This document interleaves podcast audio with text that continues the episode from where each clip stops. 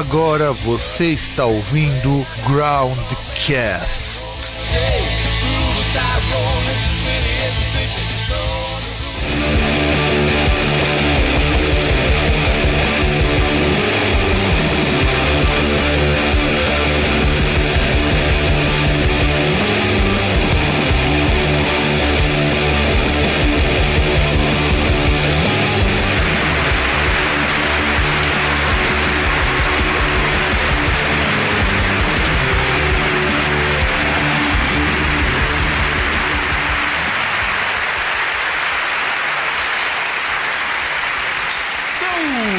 Saudações, amigos, amigas e amigos de amigas e amigas de amigos e demais conglomerados e conglomerações de amigos. Estamos começando mais um programa Groundcast e diretamente aqui de Santo André, eu, Fábio, que espero conseguir dessa vez continuar com mais um programa Groundcast depois de sobreviver a mais algumas entrevistas e programa solo. E do outro lado, aquele que é o portador de todas as doenças do mundo, o senhor César. Nada a ver. Não, com certeza, com tudo a ver. Afinal de contas, todo programa que a gente grava com o César, ele está com alguma doença diferente. Minha única doença é a vida, cara. Caralho, César você já chega com os dois pés no peito, pô. Certeza. É, é assim, é a única, vi- a única doença que eu tenho Caralho, não. e ainda não fui curado. Não, não, Isso, isso daí é digno do Nietzsche, cara. Parabéns, meu, parabéns. Dessa vez você- conseguiu arrasar completamente toda a esperança deste mundo. É, é o que eu faço. Mas tem coisa que é pior que isso, César. Tem coisa que é muito pior. Você, você, você chegou a ver, ouvir ou sequer é, admirar a volta do Tribalistas? Só vi a notícia, mas não cheguei a ouvir. Aliás, eu, eu vi até que no Spotify tinha os singles e tal lá nos lançamentos, mas obviamente eu não tive presença de espírito pra ouvir esse negócio. Ainda bem, viu? Me bateu aquela curiosidade mórbida de escutar, porque, afinal de contas, do contrário de César, o covarde, eu escuto essas coisas até pra poder xingar muito. E, bicho. Como que eu posso dizer? É, sabe, criança? Poxa, devia tocar tribalistas de fundo. Não, não, não, não deveria, não deveria. É, do tipo, sabe criança? Eu, eu acho que a impressão que eu tive é que o Tribalistas me tratou que nem criança quando eu tava escutando aquilo ali. Porque é extremamente imbecilizante. Aliás, o Rogério Skylab tava detonando um cara da- do Estadão que tinha detonado o Tribalistas. Por quê? Ah, bicho, porque assim, ele coloca que os caras não sabem fazer crítica musical, justamente por conta das referências. É, o texto dele eu acho muito coerente nesse sentido. Porque, por alguma razão, os textos do Skylab, que eu sigo o cara no- na página dele, né, aparecem com muita frequência no meu feeds. Eu acho que é até porque tem uns textos políticos que ele coloca e tudo mais. E eu fiquei sabendo desse disco do Tribalistas, disco, single, sei lá o que, por causa dele. Não, mas eu não entendi qual que é a parte aí, porque, tipo, o, o trabalho tribalista tá uma bosta. O cara detona o, o trabalho tribalistas. E aí o Skylab vai lá e detona o, o texto do cara? Não entendi. Por causa das referências que o cara tá usando pra fazer a crítica. Porque é uma crítica muito bunda mole. É isso. Tá, mas como ele pode detonar tribalistas e fazer uma crítica bunda mole? É isso que. eu não tô entendendo. exatamente cara que tá este ouvindo o também- ponto. O, É- é- o- o cara que tá, o cara que tá ouvindo também não tá entendendo isso, cara. Me explica. Porque justamente seria bunda mole se ele falasse bem. Se ele tá detonando, como pode ser bunda mole? Então, de- de- deixa eu pegar o próprio texto do, do Skylab, deixa só eu achar aqui. Vou, vou até ler pra você, porque afinal de contas, César é, é um ser antropológico, antropomórfico e antropocêntrico que, que, não, que não acompanha essas coisas de internet. Acho que a última coisa de internet que o César acompanhou foi o DVD pornô do Brasileirinhas. E assim, o, o Skylab ele vai fazer o seguinte comentário. Depois eu fui ler o texto, que os caras acharam esse texto no- numa postagem. Eu, eu acho que eu vou até linkar depois no, no post, se eu me lembrar, porque provavelmente eu não lembrarei. Já, já estou adiantando isso, então eu acho melhor vocês prestarem atenção. Vou até passar pro César se ele conseguir ler, coisa que eu duvido, mas você consegue abrir, César, para poder acompanhar? Tá. Conseguiu? Então, me acompanhem, ouvintes. Ele diz o seguinte: lendo recentemente um texto crítico ou uma resenha, eu nunca sei ao certo sobre o novo disco dos Tribalistas, escrito por um desses críticos de música que sempre fizeram questão de realçar as novas tendências do rock alternativo, mostrando-se sempre moderninho e conectado, pude finalmente compreender a tal hegemonia da MPB, porque para criticá-la ou até ultrapassá-la, há que conhecê-la. Como falar de rimas fáceis se não se tem a menor ideia do que seja estilística? Ou falar de melodias triviais desconhecendo o que é estrutura musical? Representante daquela corrente culturalística da música que infestou os anos 90 no Brasil e que adorava fazer careta a MPB. Um certo jeito MTV de ser. Tudo isso viria a ter consequências não só nos textos sobre música, como na própria produção musical. Não é à toa que o referido crítico menciona seu panteão: Céu, Filipa Ruiz, Emicida, Thier, Karina Burr, Siba, Mariana Aidar, Lucas Santana e Ava Rocha. Vemos suas palavras a respeito desses músicos que, segundo sua crítica, sua ótica, não se ajustariam à MPB. Não são filhotes da bossa nova, amam rock e música pop, transitam entre diferentes nichos de artistas, ultrapassam o violão e os poucos que tiveram padrinhos musicais logo saíram de sua sombra. O curioso é que, ao mencionar os artistas ligados essencialmente ao MPB, o referido crítico vai lembrar Caetano Veloso, Gilberto Gil, Gal Costa e Nara Leão, que tiveram na década de 60 justamente uma postura de oposição ao bom gosto excludente e sempre abraçaram elementos da cultura de massa. A sensação que eu tenho diante dessas perigosas resenhas é que, depender delas, a hegemonia MPB vai perdurar ainda por uns bons anos. Ou seja, o que acontece é o seguinte: ele fala mal e, e ele vai comparar isso com essas coisas da MPB, como que eu posso dizer? Aquela coisa que a gente já criticou da nova MPB, sabe, César? Uhum. E, e, o que ele coloca é que o cara vai fazer a crítica e, e ele vai fazer a crítica just, justamente pelo, por aquilo que a MPB era criticado, por ser ruim, por ser de mau gosto, por ser brega. Só violão. Só violão, que é exatamente o que o Tribalistas faz. Você sacou o problema? É, porque é aquele negócio, é um, é um cara que vai criticar Tribalistas, vai meter o pau, mas ele ouve rap de Playboy com Emicida, por exemplo. Não, e não é, não é isso que ele tá falando. Ele tá falando o seguinte, não, vai criticar o... Uma das coisas. Ele vai criticar... Então, e, não, ele critica esses caras também. Mas, ele, mas o que o Skylab coloca é o seguinte, esses caras estão fazendo a mesma coisa que o Caetano fazia na época dele. Então não é assim que você critica por esses elementos. Não é esse o problema. O problema não é esse. O, o problema é... Eu vou, vou até utilizar uma coisa que você falou num podcast há muito tempo, quando eu fui... Falei umas bobagens do Lobão. De repente a, gente tá, a pessoa olha por uma coisa que não é o problema. O problema desse 9PB é que eles são muito ruins. Mas eles são ruins porque eles não têm um discurso alinhado com porra nenhuma, eles são muito piegas e tudo mais. Mas musicalmente, o tipo de coisa extremamente popular, popularesco, é o que fazia o Caetano, é o que fazia o Chico Buarque, era o que fazia o Beto Nascimento, era o que fazia a. sei lá, um monte de gente que fazia isso tudo na época da Tropicália e tudo mais. E eles também estão abraçando isso. Então o problema de um tribalista ser ruim, que a gente pode criticar, não é porque o som é popularesco, bunda mole. Eles são ruins porque é infantil aquilo ali. De repente eles infantilizam demais. E, e é por isso que essa, ninguém consegue romper com o MPB. Porque está criticando uma coisa que sempre foi assim. Então não sai, sabe? Não sai desse, desse nicho. Essa é que é a crítica do Skylab. Que eu acho muito coerente, inclusive. Entende qual é o ponto? É você criticar. É, é, eu vou dar um exemplo mais prático, acho que vai ficar mais, mais claro para você. Sabe você criticar, por exemplo, New Metal, falando que os caras são ruins porque os caras fazem música com muita distorção, com muito efeito, com muita guitarra em um tom mais baixo, mas você lembrar que o Thrash Metal fazia a mesma coisa, que o Black Metal faz a mesma coisa, que o Heavy Metal por muito tempo fez a mesma coisa, saca qual é o problema? É, que eu, que eu imagino, assim, em que há, assim, salvo as devidas proporções, fazerem a mesma coisa. Eles fazerem no passado e os que fazem hoje. Que é aquele. É, é mais ou menos a mesma coisa que a gente fala desse esquema do indie rock. Que o problema é, os caras fazem a mesma coisa que aquele revival da década de 70, só que eles tiram as músicas do cu. Isso. Eles, pegam, eles, eles tiram, eles pegam massa fecal para fazer música. Isso, exato. Imitando aquilo que era da década de 70. Né? Exato, né? exato. A crítica tinha que partir por aí. E ela não parte desse. A, a referência que se pega é justamente para criticar esse pastiche e não dizer que, ah, não sei o que, que os cara pega um pouquinho, mistura um pouquinho ali, um pouquinho ali. Gente, sempre foi feito desse jeito. MPB, é, é, ela se tornou MPB justamente por isso, não é por outra coisa.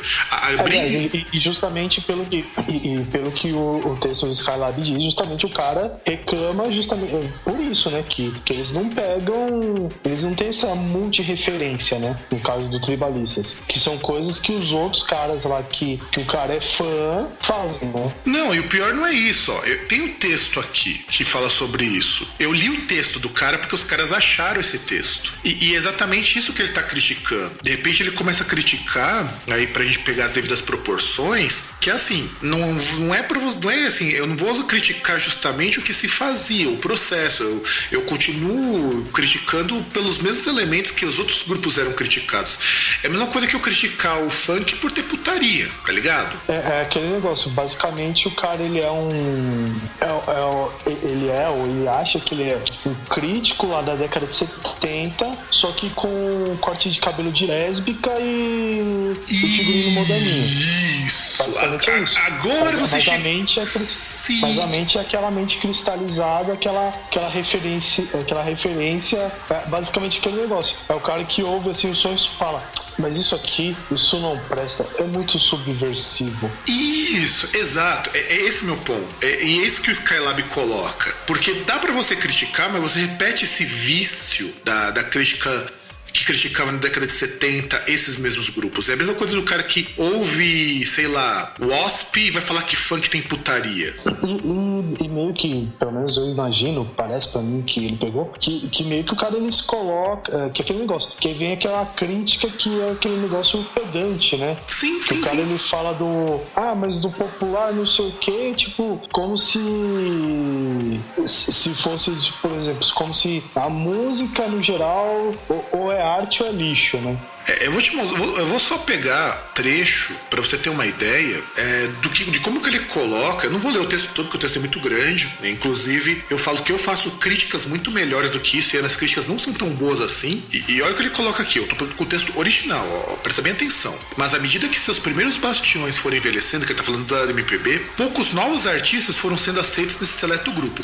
Parece que ele coloca que MPB é um grupinho fechado que não entra ninguém. Hum, não é bem assim. O, o, o clube do bolinho, né? E não é bem assim. Não é. A gente entende que o MPB ficou uma coisa elitizada pra caramba, mas por outros motivos. Parece que o cara manja dos Paranauê. Embora haja uma massa gigantesca de artistas que a entrar nesse clubinho segundo todas as regras ditadas pelo rótulo dos últimos 50 anos, pouquíssimos conseguem a carteirinha de sócio. Por isso é natural que seu público também tenha diminuído. Além de não se renovar em termos etários, os velhos fãs de MPB estão lentamente morrendo. Talvez por isso seja importante retomar o fio da meada, largado em algum lugar da última década do século passado, e aí que entram os tribalistas. É, e, e, e, o cara se contradiz porque ele coloca uma coisa que eu acho foda. Tá, o, o público tá morrendo. Por que, que o Caetano Veloso veio dar sold out nos ingressos dele? Por que, que o Chico Buarque fez uma turnê bem sucedida no passado? Que o próprio cara diz aqui. Um, um, monte de coisa que você vê aí, por exemplo, vou citar aí um exemplo. Você vê as minazinhas no Instagram lá postando foto com poesia, não sei o que, de ensaio. E, e tem frase do Caetano, do, do Chico Buarque, coisa do tipo. A coisa tão atemporal que tem fãs ainda, renova essa base de fãs, seja por pessoas que descobrem isso de forma, de forma autônoma, seja por, às vezes, a pessoa que ela cresce cresce por influência dos pais aí, de algum parente,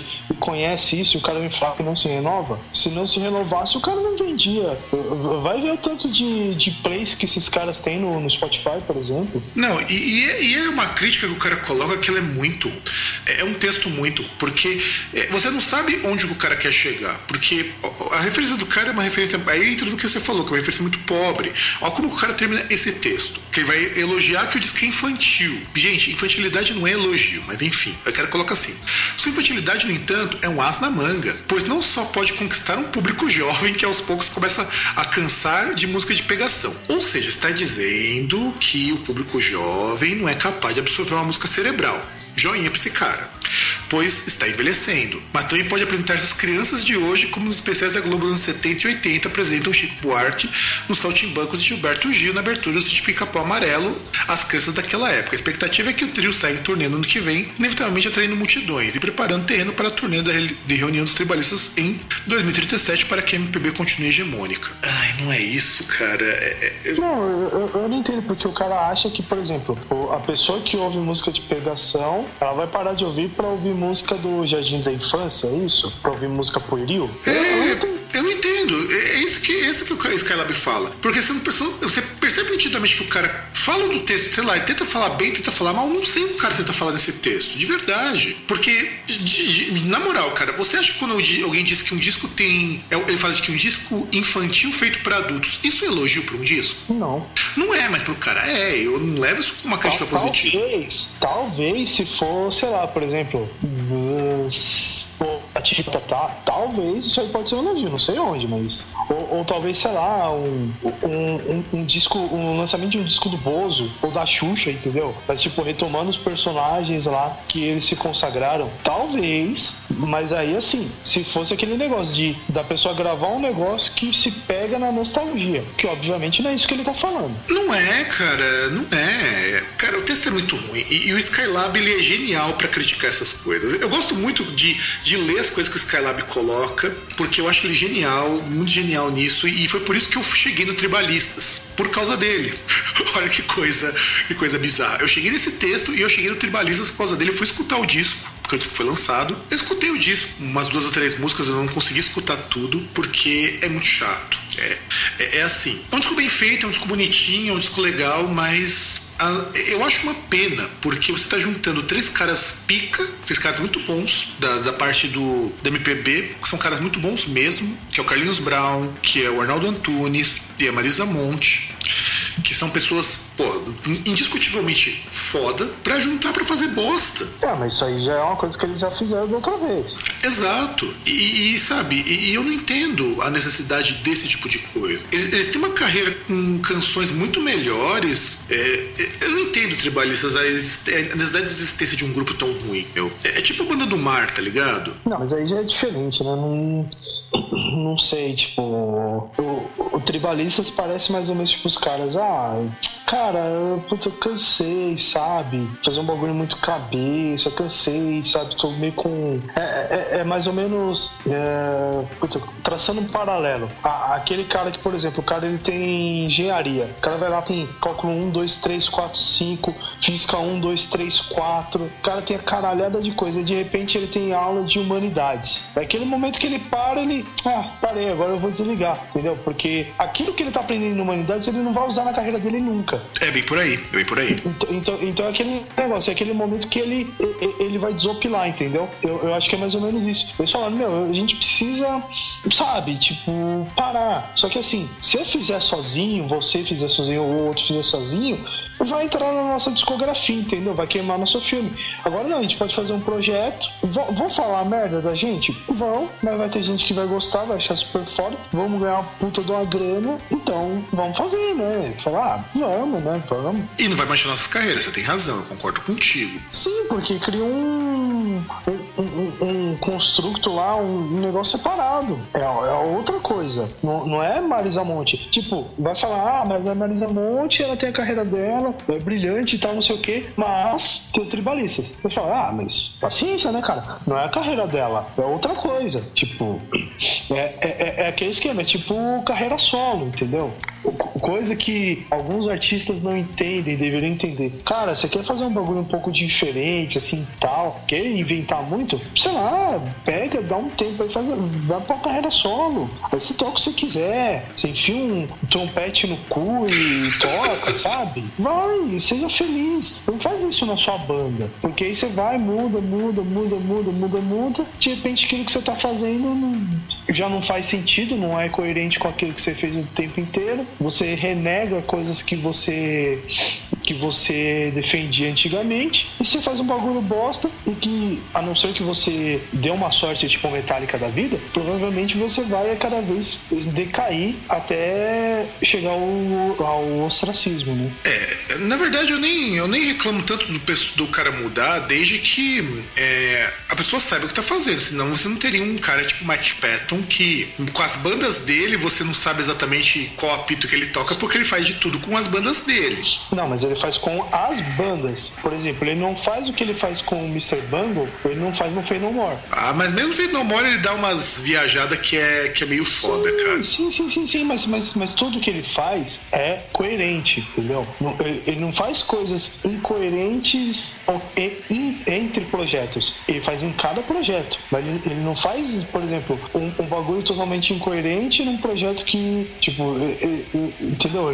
Ele, mantém a coerência, ele mantém um, um, um, certo padrão. Não, ou você pode ser que nem um Steven Wilson. O Steven Wilson é um cara que, tanto com Porcupine Tree como na carreira solo dele, o cara lança qualquer coisa. E o cara é fantástico nisso. Então, dá para fazer isso. Mas tudo bem que ele é conhecido justamente por não se prender a padrão nenhum. Inclusive, ele detesta tocar rock. Mas aí é que está. Se o cara ele toca, cada vez ele lança uma coisa estranha, é coerente? Tanto, tanto que o último disco do cara, eu achei até curioso, porque o cara lançou um disco de pop. E tá muito bom, porque é um pop feito por um cara de progressivo. Então é um pop com uma qualidade lá no alto, tá ligado? E é um disco simples de escutar, mas com uma qualidade fodida. Uns arranjos na casa do caralho. Então você imagina que seria, sei lá, tipo, se uma música do Justin Timberlake fosse feita pelo pessoal do Yes, tá ligado? Nossa, que medo, cara. Seria uma coisa desse tipo. É, é, é nesse patamar que você pega um Steven Wilson. É só você pensar que o Steven Wilson fez a produção dos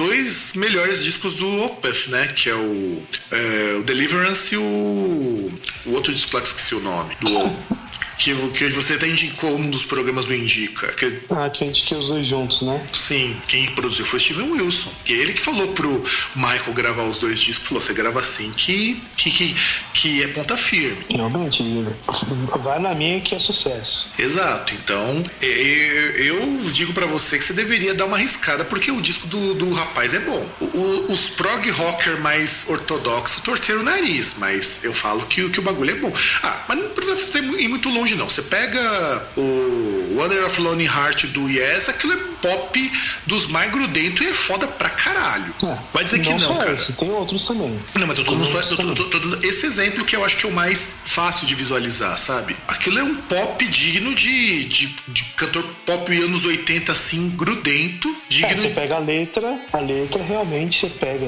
se for analisar, é uma letra de pop rock. Não, e a melodia, o arranjo, é porque eles queriam ganhar uns trocos naquela época, mas é um pop é, muito bem feito. Que era um hard rock, assim, né? Desses hard rock tipo balada e tal. Não, era tipo balada não. Hard rock de banda que faz balada, coisa do tipo, né? Só que feito por uma banda de prog rock com uns caras monstro, né? Então quer dizer, não é uma música simples de ser executada, mas é uma música pop. Então você tem que imaginar como que é isso com um cara tipo Steven Wilson, que o cara simplesmente tá fazendo um trabalho muito genial, fazendo versões things remasterizadas de boa parte das bandas de prog rock. Ele fez versões 5.1 dos discos do Gentle Giant que estão, ó, coisa fina, coisa muito boa. Porque ele tá pegando esses discos da década de 60 década de 70 e tá deixando, deixando eles muito mais interessantes de escutar hoje, dando uma remasterizada que tá ficando joia. Mas acho melhor a gente virar o bloco, começar a falar do Keepers, porque senão a gente vai virar, vamos mudar o assunto completamente do programa. É, até porque a gente vem falar de tribalistas, né? Puta que pariu. Exatamente. Então, produção, vamos começar então o nosso programa sobre os dois Keepers.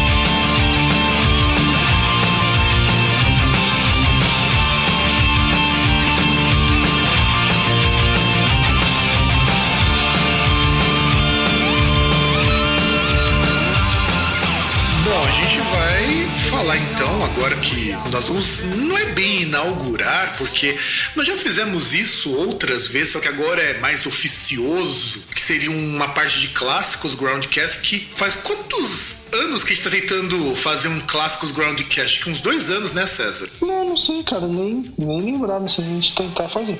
Tem aquele negócio, a gente tem tentativa de pegar uma ideia assim que pode dar uma série e continuar. E realmente tem várias dessas pseudo-séries aí que deveriam ter sido continuadas e estão esperando, né? É, e essa de discos clássicos, a gente tava conversando, acho que faz uns dois anos quase, ou alguma coisa do tipo, mas nunca saía, nunca deu na uma oportunidade, a gente já tentou conversar como que ficaria. E vamos tentar ver como que vai, se a gente vai conseguir fazer de mais discos e vamos começar pelo Keepers. E vão ser os dois Keepers, primeiro porque tem 30 anos do Keepers 1. O Keepers 2 era pra ter saído junto, então a gente vai comentar um pouco sobre isso também. E também tem muita coisa legal, porque é um disco emblemático, é um disco foda pra caralho. E antes de a gente falar do Keepers, César, deixa eu fazer uma pergunta. Você curte Halloween? Cara, você pergunta pro macaco se ele gosta de banana? Não sei, cara. Porque pode ser que você não curta, você não gosta de tanta coisa, você é um cara anormal. Não sei, cara. Não, mas você, mas você é justamente a pessoa que diz que eu só gosto de coisa velha. Um disco que tem 30 anos, ainda mais que fala que eu gosto de um só estilo, né? Então, que é o estilo mais tradicional e coisa do tipo. Então, obviamente, é uma pergunta é, que se responde por si só. É, eu acho o Halloween foda para caralho. É, inclusive, tem vezes que eu pego no Spotify e isso vai contra até os meus princípios e bate uma nostalgia fodida escutando Keepers, os dois primeiros Keepers, escutando o The Dark Ride, escutando o Better Town Roll, que às vezes eu pego no CD que eu tenho aqui em casa, que eu peguei super barato nesse CD, inclusive. E, e para mim, Keepers é até muito importante. Até o Metal Jukebox também, às vezes dá. Ah, sim, com certeza. O Metal Jukebox, os covers são muito legais. Eu gosto muito do, dos covers, sobretudo o cover do Focus, que eu acho que é mais emblemático até do que com o próprio Focus. Ah, cara. Tem a música do. Poxa, e ainda que você conhece uns artistas assim que, bom, pelo menos pra gente, assim, é algo bem distante, tipo Frank Marino. Sim, sim, sim, sim. Sim, mesmo, eu concordo contigo. E o Halloween é, é um desses grupos que entra numa categoria que a gente até precisa um dia, e, e isso é uma coisa que eu tenho uma ideia há anos de grupos que é, pertencem a uma lista básica de artistas que você precisa ouvir, pelo menos uma vez na tua vida. Sabe, tipo, aqueles mil e um discos que você precisa ouvir de morrer? O Halloween tá entre um deles, com certeza, porque Halloween você tem que escutar, mesmo que você seja um cara evil, true, black metal do mal, você tem que escutar Halloween. É, eu acho interessante porque, assim, ele é um artista emblemático de um país e, e que, assim, ele mostra meio que a, as diferenças, assim, de gerações desses artistas emblemáticos. Porque, por exemplo, é, vamos supor, você pegar a Inglaterra. Inglaterra, você pega, assim, rock, você pode pensar primeiro assim, ah, Black Sabbath. Aí depois você pensa, ah, Iron Maiden. Aí você vê que, tipo, são, são gerações diferentes, são artistas emblemáticos, você vê, assim, você vê é, coisas em comum, você vê os contrastes também que tem entre um e outro. E, e na Alemanha é isso, você tem o, os Scorpions e tem o Halloween. Não, e na Alemanha tem um diferencial. A, di, a distância de tempo é muito pequena entre eles. Se você pegar a cena alemã, você tem é, dentro do rock, porque se a gente for expandir isso, a cena alemã é muito mais, vamos dizer assim, gigantesca comparado com a Inglaterra nesse sentido, que, bicho, é, é fantástica. Termos assim de bandas. O Halloween mesmo vai dar origem a uma cacetada de bandas que a gente vai falar depois. E a gente tem que pegar especificamente um pouquinho do Halloween, caso você não conheça, que é uma banda super antiga, uma banda que tem 33 anos, tem a minha idade, porque foi fundado em 84, lá em Hamburgo, lá na Alemanha, um país onde meu irmão tá morando. Inclusive, era pra eu ter chamado ele eu não consegui chamá-lo, infelizmente. Ele ia adorar falar nesse programa, porque também curte Halloween pra caramba. A gente meio que começou a curtir metal na mesma época, eu, curti, eu comecei um pouquinho antes, mas a gente começou a gostar pelas mesmas bandas. E a banda é formada originalmente pelo Kai Hansen, pelo Marcos Grosskopf, o Vaikati e o Ingo. Eu vou tentar falar o nome dele porque é super complicado falar. Ingo Schwittenberg. E se meu irmão estiver ouvindo isso aqui, me perdoe pela pronúncia, porque eu não consigo pronunciar isso. E acho que nem você, vai conseguir falar. Você já conseguiu falar isso uma vez, porque a gente já falou, a gente já falou sobre essa pessoa outras vezes. É, eu acho que inclusive em algum podcast lá no limbo da existência a gente deve ter falado mesmo. Então assim, e eles lançaram, e a gente precisa pegar aqui o primeiro disco deles, Walls of Jericho, que foi lançado é, em 1985, um ano depois da fundação da banda, depois de lançarem a demo tal, que a demo é bem ruinzinha, eu já escutei a demo deles nos áureos tempos do Emule, e cara, o Halloween era uma banda de heavy metal bem estilão Iron Maiden, você escuta o Walls of Jericho, é um disco legal, mas o Halloween era mais uma banda que surgia naquela época, é, pelo menos é o que eu acho, escutando esse disco, não era nada de excepcional, tem umas músicas muito legais, tem, eu gosto muito de Ride the Sky, eu acho uma música fantástica, mas não é uma a puta de uma banda legal, não era uma puta uma banda que merecia destaque e tudo mais. O que, que você acha desse disco com relação, pra gente poder, com relação depois do que vai vir depois, pra gente poder falar dos Keepers em especial? Ah, cara, é isso, né? Tipo,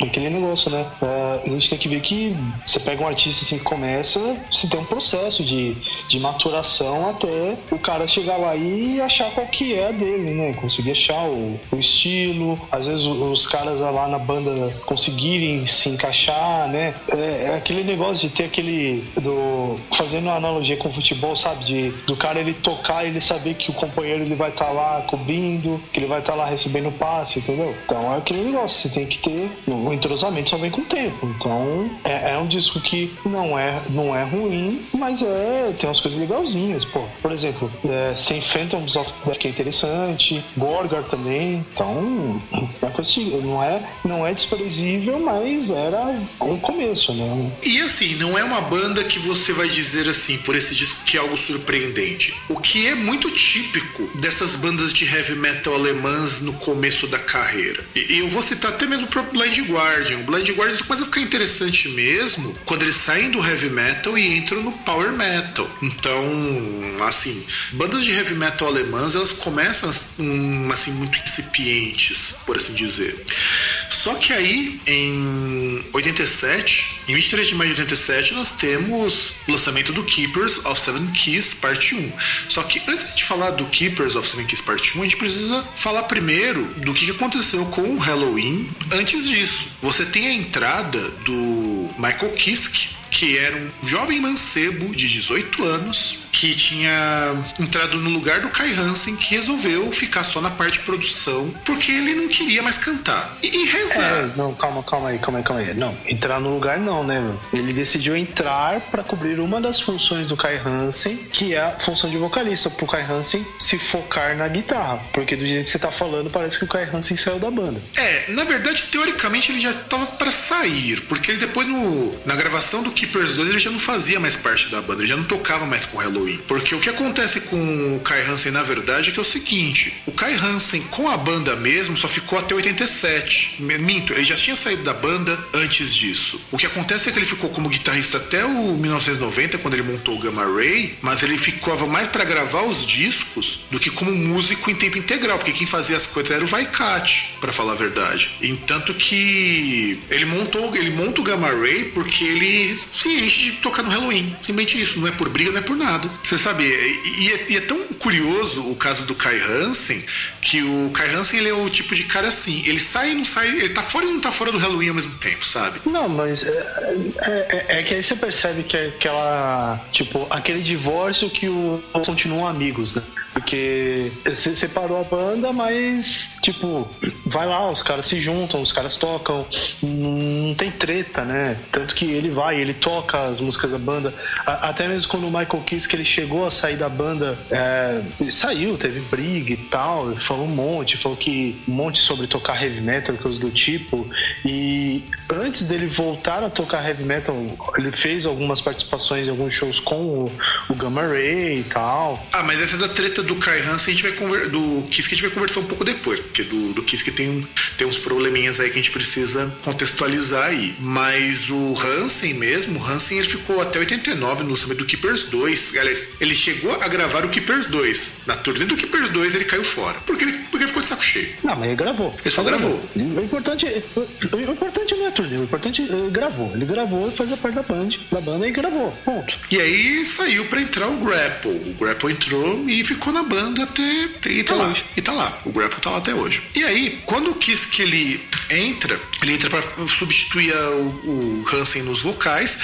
Porque me parece que, além de se dedicar só às guitarras, o Kai Hansen tava meio zoadinho na voz, não tava ficando legal.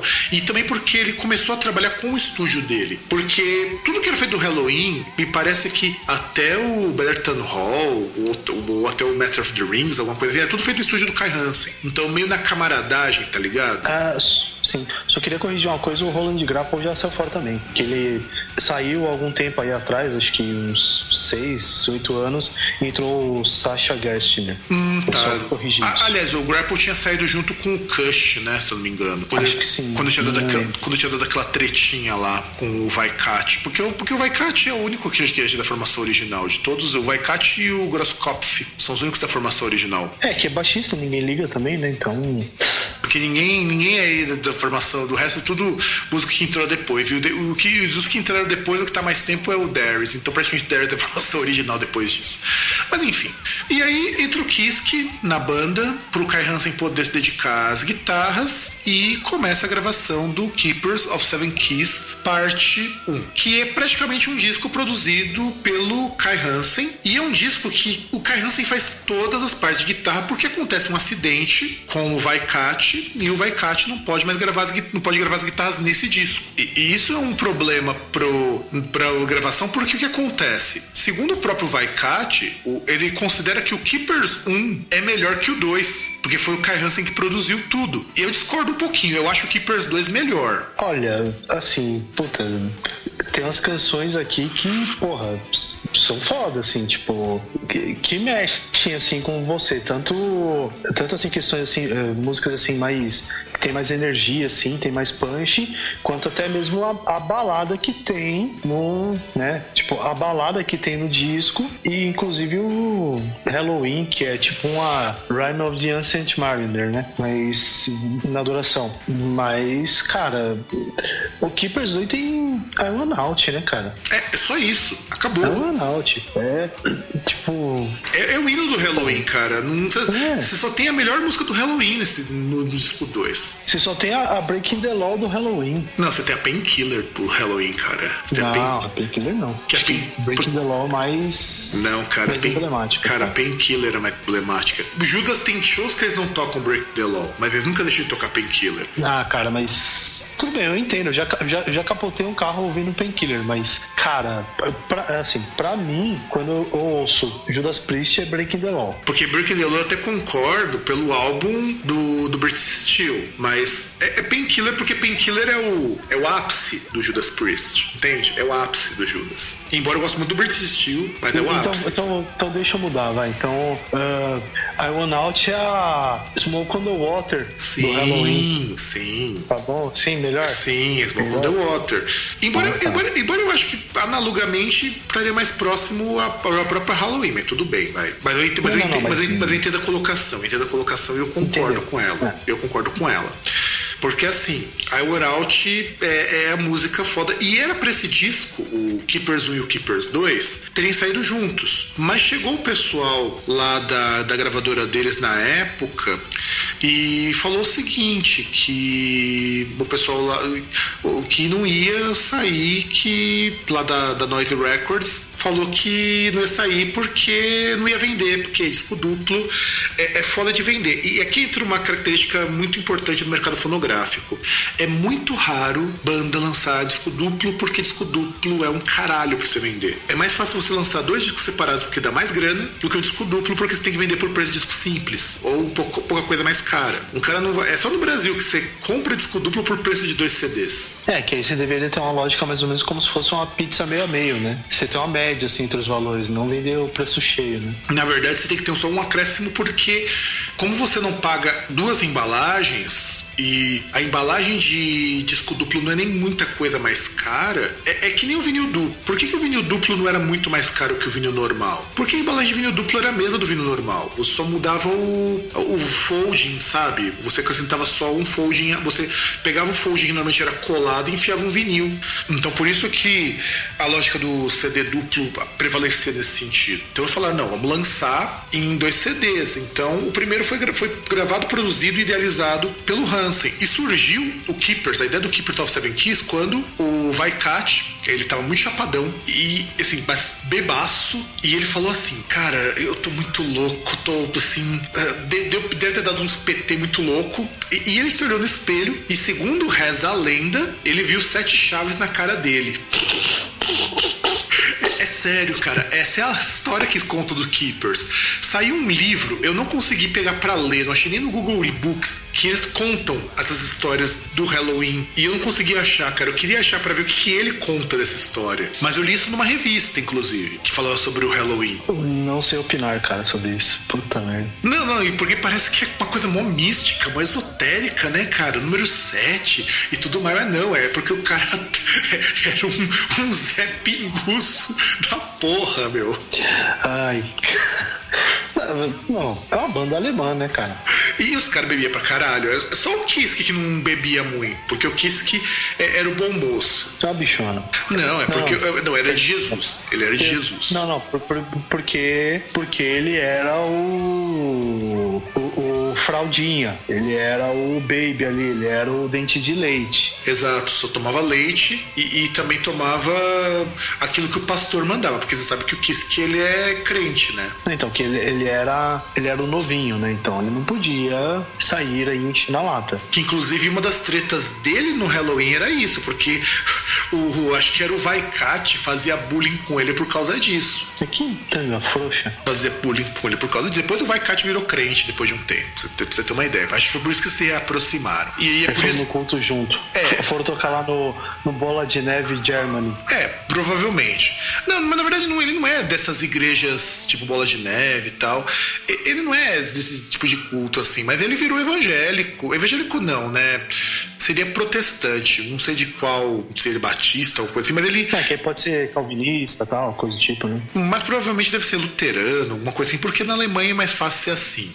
E ele. Mas ele tinha se convertido e tudo mais, e por isso que ele não queria ligação com metal. Aquela coisa de música pop é, é, é parte da história. O, a verdadeira motivação de que ele não queria nada com metal é que ele tava muito saco cheio, ele tava muito desiludido, ele foi pra religião, e lá ele se encontrou, ele se encontrou com Jesus. Mas nessa época era sexo, drogas e rock então. Era tudo muito louco. O Halloween, todo mundo era muito louco. É por isso que um dos caras até morreu depois. Que era tudo sexo, drogas é, e rock and roll. É, na, na, na, verdade não é assim, né? A gente já contou essa história, não, não é esse o, o caso. É, no caso foi porque o cara bebia e usava medicamentos. Não, não, não, por, não, não, não, mas é que tá. Não foi questão de sexo, drogas e rock and roll. A gente já contou a história do Ingo Schwistenberg, que na verdade ele tinha uns probleminhas lá e ele se matou. Sim, mas, mas, ele, mas ele nessa época. Mas uma das causas desses probleminhas, uma das coisas era gravado porque ele era alcoólatra. Sim, sim, sim. Então, então mas sim. não tem a ver com, com o esquema do, do sexo, drogas e rock and roll, da, da bebê dele e coisas do tipo. Foi mais por questão dos probleminhas dele, porque ele bebia também e agravava os probleminhas. Sim, sim. E, e, todo mundo bebia ali, todo mundo bebia, todo mundo bebia demais. Acho que o Kai Hansen também devia beber demais. Alemanha, né, cara? Porra, Alemanha. Você pega o, o, campeão lá do. Mais uma referência futebolística. O, o campeão da porra do, do, campeonato alemão, os caras pegam a, a taçona da Carlsberg e tomam no gramado, caralho. Exato. Você exato. quer o quê? Exato. Você quer o quê? Porra. Eu acho isso muito justo, acho isso muito justo. E, e o que, que, que eu acho que é legal da gente ressaltar com relação ao Keepers do Walls of Jericho. É uma outra banda, cara. É, é muito diferente. É, é, gritante. Então, é, é, é, que aquele negócio, é, é, aquilo que eu falei de, da questão de consolidação, de você. Porque, por exemplo, você pega o Walls of Jericho, você pega o, demo Halloween, é aquele negócio. É uma banda alemã que tá ali bebendo da fonte da New Wave of British Heavy Metal e tal, ainda tá tentando encontrar o som deles. Aí depois não, você chega no Keepers, eles vão lá no primeiro, no segundo, para tentar, para colocar lá aquela pedra fundamental do que viria a ser o Power power metal, o europeu, né? É, ele, isso que é importante de ressaltar. Em 82, o Manowar já tinha lançado o Battle Hymns. E, e, isso meio que estabelece o que nós vamos chamar de power metal americano, que também vai ser referência em algumas bandas da Europa, tipo Rhapsody, é, Freedom Call, todas essas bandas muito épicas, muito cheias de firula, de homens besuntados na manteiga, aquela coisa toda. Óleo, óleo. É, pode ser óleo também. Manteiga, não, manteiga não. Manteiga, como Marlon Brando já nos ensinou, serve para outra coisa. É, mas, bom, enfim. E aí, o, quando o Eric Adams e companhia lançaram o Battle Hymns, você tinha muito de influência de música erudita ali. Só que, uma, só que a influência deles era mais de ópera, era uma coisa meio operística. Você pega pro Battle Hymns, tem uma estrutura meio de ópera, aquela coisa de umas áreas, aquela, toda aquela estrutura de composição, toda aquela coisa épica, aquela construção e tudo mais, e uma influência muito fodida de, de heavy metal tradicional. O Halloween parece-me muito de influência do neoclássico nas melodias do Keepers 1 do Keepers 2, muito mais no Keepers 1 do que no 2, inclusive. Então é muito mais foco nas guitarras, nos vocais, é, é muito diferente do, do Manowar. Ah, com certeza, né? Só por, só por, por pelos caras tocarem vestidos.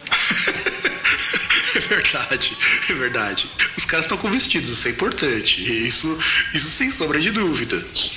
Né? Então, e sem Harley Davidson. Só, só, por isso. É, né? Mas aí também, né? Os caras não têm Harley. É, de verdade, na Alemanha não tem um equivalente do Harley Davidson. Então. E sem, e sem contar que é o seguinte: você não tem uma coisa que é muito diferente do Manowar. Você não tem aquelas coisas com intro, como você vai ter no Manowar. Você não tem uma. Mesmo a própria Halloween, não é aquela música que tem uma intro, um desenvolvimento, é aquela coisa de vamos exaltar aquela coisa. Não, são músicas muito mais simples em termos gerais. Mesmo quando você pega as músicas longas do Halloween, são músicas muito mais diretas. E quando você pega o Keepers 2, o Keepers 2 ainda tem introdução de teclado, coisa que o Manowar viria colocar só muito tempo depois. Então, tem uma diferença que também vai entrar no chamado heavy, do power metal europeu. Então, a gente passa a ter duas linhas de power metal: um power metal americano, que é muito mais épico, muito mais é, pomposo, e o power metal europeu, que é muito mais melódico. Que aqui no Brasil, durante muitos anos, nós vamos diferenciar power metal e metal melódico. Vão virar duas coisas muito diferentes.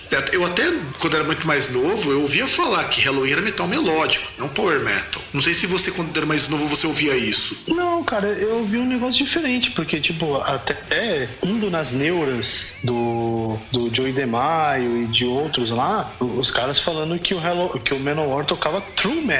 Não, sim, sim, não, mas é isso daí. Tinha, era... É, é, que, na verdade, até mesmo o termo power metal não ouvia, mas ouvia, tipo, metal melódico e o true metal. Não, não, com certeza, com certeza. Até porque a ideia de power metal, ela, remota, ela retoma muito quando a gente vai pegar as bandas, eu acho que as primeiras bandas que a gente pode dizer que foram chamadas de power metal, power metalzão mesmo, é Manowar, porque, porque bicho, não dá para você chamar Judas Priest de power metal, não dá pra você chamar Dio de power metal.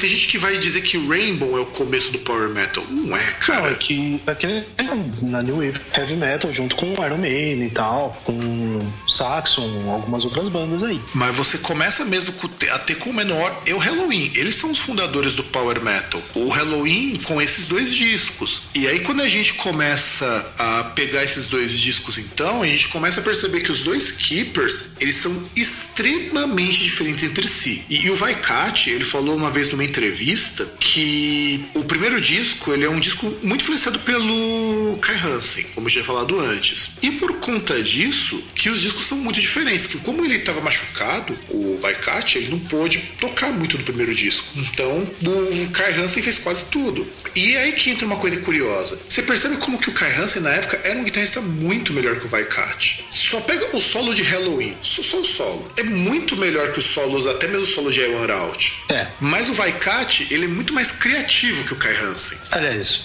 o disco todo nasceu de uma pira dele, né? É, na verdade, o o nome do disco só, porque o disco já estava mais ou menos encaminhado. Eles não tinham um nome para esse disco. Tanto que você pega a Euralto, o Euralto é uma criação do Kai Hansen, mas a, a música, ela, vamos dizer assim, tem uma, um quesinho melhor, assim, assim, mais estruturado por causa do Vaikat. Então, assim, o, quando, a gente, quando você pega as composições do Hansen no primeiro disco, você percebe que tudo que o Hansen colocou à mão é muito mais trabalhado. Pega, por exemplo, a Eagle Fly Free, que é uma música do Vaikat, e pega, do, no disco 2, e pega uma música como, por exemplo, a March of Time, que é do, vai, do Hansen, e compara elas musicalmente. Ah, você pega no. apesar que, por exemplo, você pega a única lá que foi composta pelo Vaikat no primeiro, que é a Tale That Was Alright, que é a balada do disco, né? Porque é o que ele conseguia tocar. Uhum. Tanto que, por exemplo, pega Follow the Sign. Follow the Sign é uma música que ele toca só um pedacinho porque é super curta. Ele não conseguia tocar, é porque ele não estava em condições físicas. Ele e a música, inclusive, é curta pra caramba também. E, e esse, esse disco, eu acho que esse disco, esse primeiro disco, ele é muito bom. Eu acho que ele é muito muito interessante, mas o Vaikat mesmo, ele, ele diz que por conta dessas influências, ele não acha esse disco tão bom. Ele gosta, ele, ele esse disco quer dizer, o disco dele ele não acha tão bom, ele gosta mais do do primeiro do que do segundo. E a gente tem que colocar também que o que, que é legal, que eu acho legal do disco 2. Eu acho que o disco 2 é mais próximo do que a gente diz como power metal do que o disco 1. Um. O disco 1 um ainda tem um rançozinho do, do Walls of Jericho, embora seja bem diferente. O que contribui muito é a voz do, do Michael Kiske, dessa transição. Porque você pega um cara que é cantor de heavy metal, como o Hansen, e você pega um moleque que tinha uma voz extremamente aguda, que veio de um meio provavelmente lírico, alguma coisa do tipo, e dá um vigor diferente pro, pra banda. É, e é, interessante que você tem né, nos dois discos, você tem umas músicas assim. Assim, você tem estruturas parecidas, né? Tipo, você tem algumas músicas mais. Tá, tudo bem, você não tem uma balada no segundo disco, né? Ou, ou, tem mais ou menos. Tipo, mas você tem assim uma música grande, épica, assim, como você tem no primeiro, você tem Halloween na, no segundo você tem o Keeper of the, of the Seven Keys. No disco você tem músicas como, por exemplo, Future World. Aí no disco 2 tem a One Out e tal. Aliás, inclusive, ó, só pra gente fazer uma comparação, vamos fazer a contagem de músicas que sempre você pode ter certeza que tem no repertório do Halloween. No disco 1, você pode ter certeza que qualquer fã de Halloween minimamente lembra de Alive, que é fodida, acho essa música do caralho. É, Twilight of the Gods, inclusive já um monte de banda fez cover, eu acho, do caralho. Future World, eu inclusive já vi ao vivo essa música, é muito, muito foda, na voz do, do Darius. E Halloween, que eu acho Halloween uma das coisas mais incríveis que o Halloween já fez. Eu acho incrível a, a forma como ela se desenvolve. O clipe também é bem legal, o clipe é bem, bem interessante. Ou seja, nós temos quatro músicas fudidas nesse primeiro disco, certo? Porque as outras são boas, mas não são fudidas, fudidas. Concorda? Uhum. Porque a Little Time, até Wasn't That Wasn't Right, Follow the Sign são músicas boas, mas não são fudidas. Agora vamos pro disco 2? Eagle Fly Free. Mas eu acho que a Taylor Was Light aparece no, nos shows. Não, aparece, mas não é fudido. Até porque tem aquele momento baladinho tá? Não, mas ela não costuma aparecer em setlist, não. Não costuma. Ó, disco 2, temos Eagle Fly Free, temos Dr. Stein, March of Time, I Were Out, Keepers of Seven Keys. Cinco músicas. E, e eu não coloquei you, you, Always Walk Alone pra não ficar muito feio, porque também é uma música boa pra mediana dentro desse disco. Ou seja, nós temos cinco músicas, uma música a mais dentro de, e o resto tudo músicas muito boas. Dentro das músicas excepcionais, cinco músicas excepcionais e o resto músicas boas. Inclusive, Dr. Stein é uma música que hoje é muito, muito subestimada, mas é uma música do caralho. E, e, é uma das músicas que também que apareceu naquela, naquele momento lá quando o Halloween fez a regravação de alguns dos seus clássicos, né? Sim. E... Com, com o Andy Darius. Sim, na voz do Andy Darius ficou animal. Inclusive, uma, uma coisa que eu falo para os nossos ouvintes: se você acha que o Kiss, que é o cantor supremo do Keepers 1 e 2, escute o Andy Darius cantando. Ele não deve nada. A voz do Andy Darius casa perfeitinho com essas músicas. Só isso que eu tenho para dizer. Sei lá, acho que até eu acho melhor ele, assim. Não sei porquê. Você sabe que meu irmão falou a mesma coisa, cara? Você sabe que meu irmão falou a mesma coisa? E, e quando eu parei pra ouvir, eu falei, cara, e não é que é verdade? Mas sabe por quê? Porque o Darius tem mais força na voz. É, é isso que é o foda. Não, e, e, você vê até no palco, assim mesmo, nas apresentações ao vivo, assim, não sei porque ele encaixa muito mais, cara. Sim, mas é porque o Darius, ele, ele é uma coisa. Porque assim, vamos colocar uma coisa em mente. O Keepers, o Keepers é muito legal, o Keepers é muito bom. O Kiss, que é um vocalista que naquela época ficou muito legal, mas ele não passou pelo, te, pelo teste dos 30 anos, cara. Passou 30 anos e hoje ele tá. Ele não tá legal. Ah, hoje ele tá. Hoje ele dá dois, né? e não só isso. E não só isso. É, é... Não, ele, ele, só não chegou no nível. Caramba, o vocalista do King, é, Queen's Right. Do Geoff Tate. Isso, ele só não chegou no nível de Geoff Tate, mas ele também deu uma descuidada, né? Não, deu uma descuidada feia. É só. Só vou dar uma dica pro nosso ouvinte. Procure Noturnal e Michael Kiske cantando Cowboys from Hell. Não, vai tomar no cu, porque fica procurando essas merda. Procura procura ele lá com o Unisonic ao vivo. Mais fácil. É, pode ser também. É, é que os dois são muito melhor. vergonha alheia. Os dois. Os Não, dois. mas é melhor. Procura do Unis. E Unisonic? É, pode... Faz favor. É, porque o Unisonic pra você não vai dar audiência pro Noturnal. É, e acho que o Noturnal é o Los Isso. Hermanos do Heavy Metal. Não, Los Hermanos é muito macho comparado com ele. Ah, é verdade, é verdade, é verdade. Eu, eu concordo contigo. Então, ele não passou. E o Darius não. O Darius ficou quase o mesmo tanto que ele, vai, até mais, cantando. E, ele continua foda. Mesmo tendo lançado uns discos bem ruinzinhos, ele ainda tem algo que o Kiske não tem. O cara é muito melhor que o Kiske como vocalista. E, e ele e acho que se ele gravasse hoje o Keepers, 1 e o 2, ele conseguiria fazer um Keepers melhor do que o Kiske, sem sombra de dúvidas. E isso é uma coisa triste pro Michael Kiske. paciência, né? Foi ele que quis sair, né? Não, e, e o Kiske é um cara que, enfim, a gente vai comentar isso mais pra frente depois. Porque eu acho que, enfim. E aí, a gente também tem que lembrar que. Lembrando, não, a gente precisa comentar com o nosso ouvinte que o, o Halloween ele começou a ficar muito famoso lá na Alemanha. E ele saiu pro mundo quando ele foi divulgado pelo Headbangers Ball lá na MTV americana com o single de I Want Out. E, e aí ele estourou nos Estados Unidos. Porque, olha que coisa engraçada. Numa época que não existia internet, talvez você ouvinte que tenha menos de 30 anos, o que eu duvido porque a nossa faixa de ouvintes é mais ou menos tiozão que nem a gente, você não, você provavelmente é, não sabe que hum, você não tinha YouTube para poder ver os seus artistas, então você tinha que ter programas de. Você não sabe o que é um mundo sem internet. Exato. Então existiam programas como Headbangers Ball, como Fúria Metal, inclusive tem até um programa sobre Fúria Metal que nós fizemos há muito tempo. Vale a pena escutar, que é muito legal. É uma coisa muito. Ah, aliás, só uma coisa, você não sabe o que é uma MTV que toca música. Pera lá, César. É, você, me, você me fez. Eu ia comentar sobre isso. Inclusive, até uma coisa que a gente precisa um dia fazer uma pauta. A MTV voltou a tocar música. Sabe não, por não, quê? Não, mas, mas tocar música é quase que exclusivamente. Então, mas eles estão voltando. Porque assim, porque assim, você tem que lembrar que, por exemplo, a, a MTV nos Estados Unidos era o que? Era uh, quase 90% do tempo música. Aí você tinha alguns cartoons, tipo uh, Beavis and Butthead, Daria e coisas do tipo. E você tinha uma parte de notícias, mas também era notícia voltada pra música. Mas não era música propriamente dito. Uh, não era videoclipe, né? Melhor dizendo. Videoclipe é o show. A MTV Brasil, você mudava aí o. Tipo, além de ser retransmissora aí de algumas coisas da.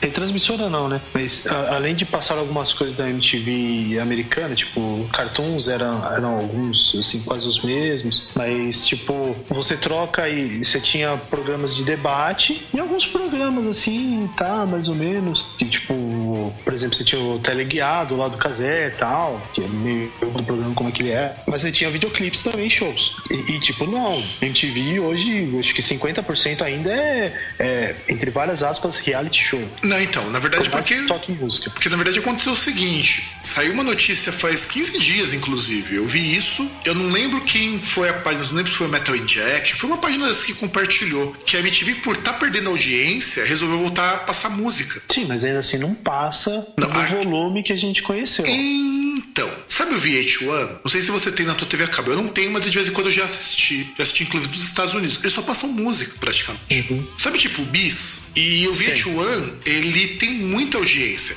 É que o nosso VH1 é meio bosta comparado com os Estados Unidos. Os Estados Unidos tem é, talk show que aparece Alice Cooper. Então você já imagina, assim, Alice Cooper Rob Halford. Tem do Howard Stern também, não tem? Isso, isso mesmo. Passa ali, né? Isso. E o pessoal assiste, porque falta essa curadoria. E, e, nessa época de internet, essa coisa de curadoria faz muita diferença. É por isso que Spotify é o serviço de streaming com mais assinantes, porque você pode reclamar, eu sei que o César reclama muito das playlists, mas Cara, playlist quebra um galho danado para quando você tem, sei lá, um quintilhão de música e você não sabe começar a ouvir. Eu não reclamo da playlist, olha lá. Eu reclamo que as coisas que eu quero ouvir não tem nessa bosta. E aí a desculpa é, ah, mas é a gravadora. Bom, pau no cu. Isso não é problema meu. Eu sou a pessoa que eu quero ouvir. Se eu quero ouvir não tem, eu falo, ó, oh, bagulho não tem. Culpa de quem? Foda-se. Não, sim, mas, eu, mas você viu quando você fala também dos é, weekly. É, das recomendações diárias lá do Weekly Recommendations. Mas essas playlists elas ajudam muito. Eu acho as playlists. Não, ajudam, mas,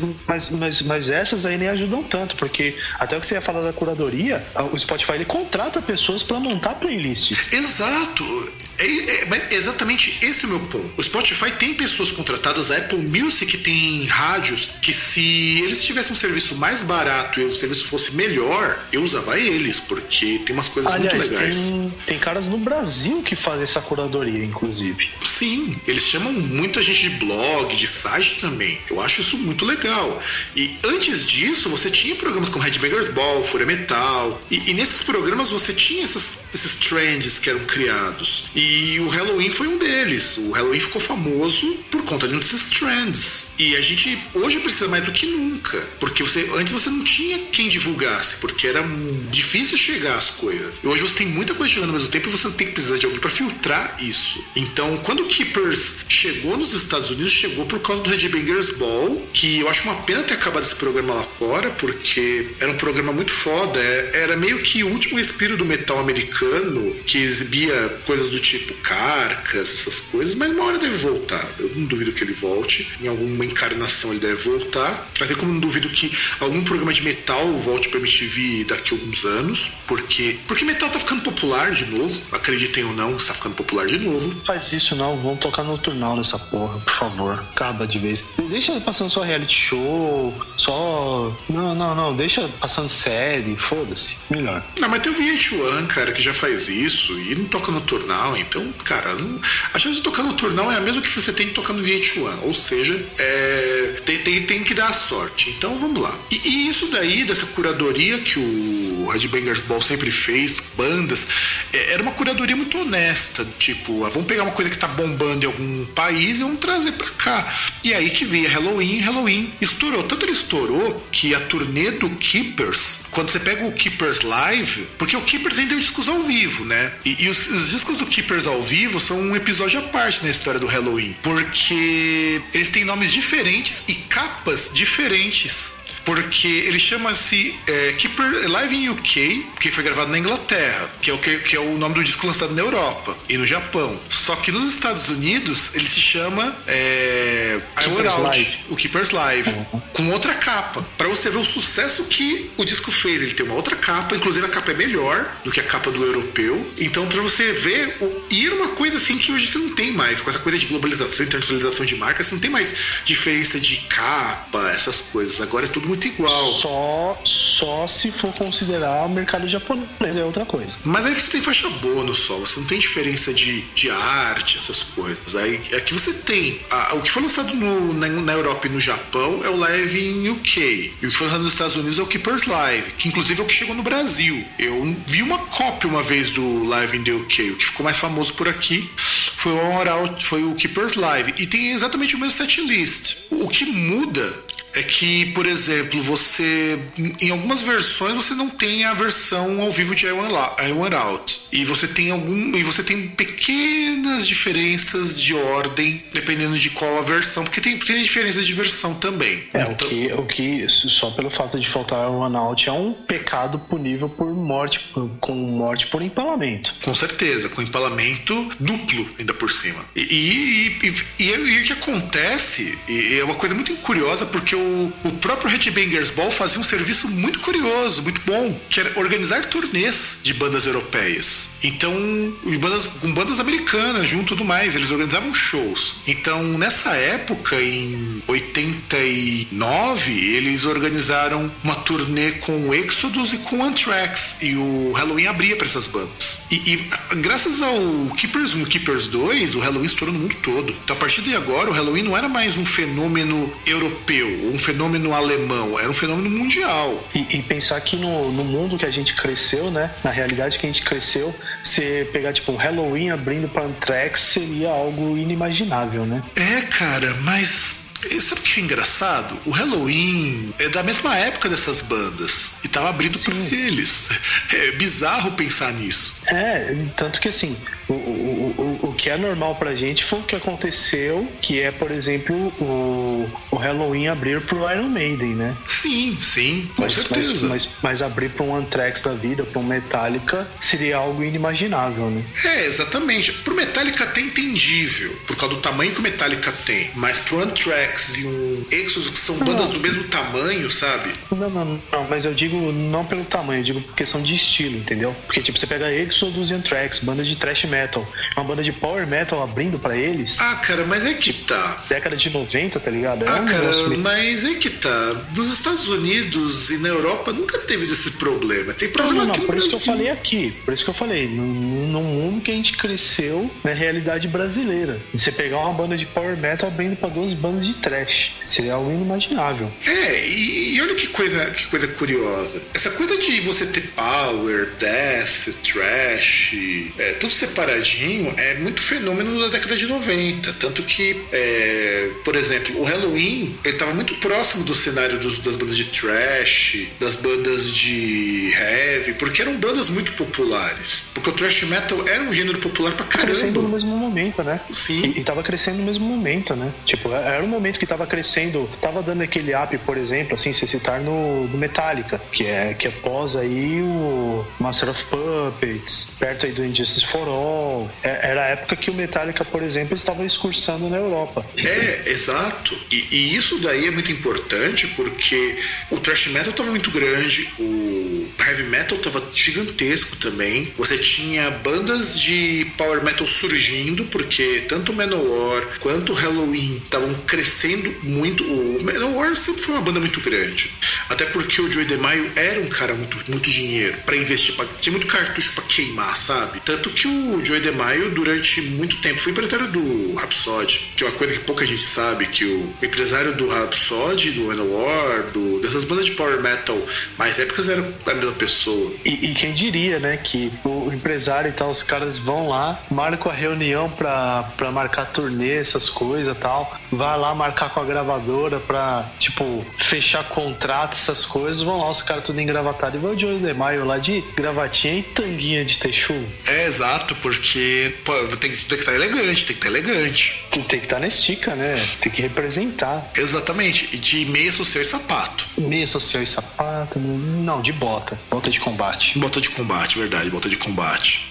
E com uma Harley. Entrando de Harley na sala de reuniões. É, porque com uma não... loira gostosa na garoa. Mas bem vestida, de executiva. Não, não. Com uma loira peituda de biquíni. Não, porque tem... Que porque... é a cara do Menor. Não, mas numa reunião de negócios não. Tem que estar tá, tem que tá mais, mais, mais no estilo. Pode. Ah, tem que estar tá de, de e tal, Isso. de saia, mas com decotão. Isso, exatamente, exatamente.